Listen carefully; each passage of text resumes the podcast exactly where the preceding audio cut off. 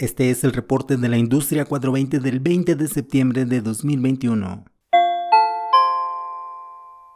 En Italia, un grupo de activistas consiguieron las 500.000 firmas necesarias para solicitar al gobierno que haga un referéndum para decidir si se despenaliza el uso y la posesión de cannabis psicoactivo. El movimiento Referéndum Cannabis anunció que ya obtuvo las firmas que se requieren para avanzar y lograr un referéndum en busca de que se elimine la prohibición del consumo y acceso al cannabis. Ahora enviarán la propuesta a la Suprema Corte para su evaluación. Si se aprueba la solicitud, el presidente italiano Sergio Mattarella deberá establecer una fecha para el referéndum, el cual podría ocurrir en 2022.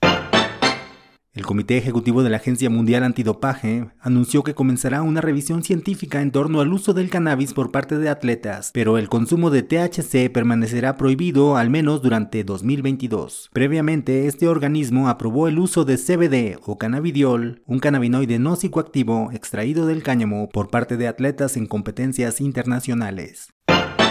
La compañía de analytics y tecnología especializada en la industria del cannabis, New Frontier Data, estima que para 2025 las ventas del sector serán de 51 mil millones de dólares. Otro dato relevante de un nuevo informe de New Frontier Data es que el 29% de los viajeros por turismo expresan interés por consumir cannabis cuando se encuentran de vacaciones, lo que representaría una gran oportunidad para el segmento de turismo.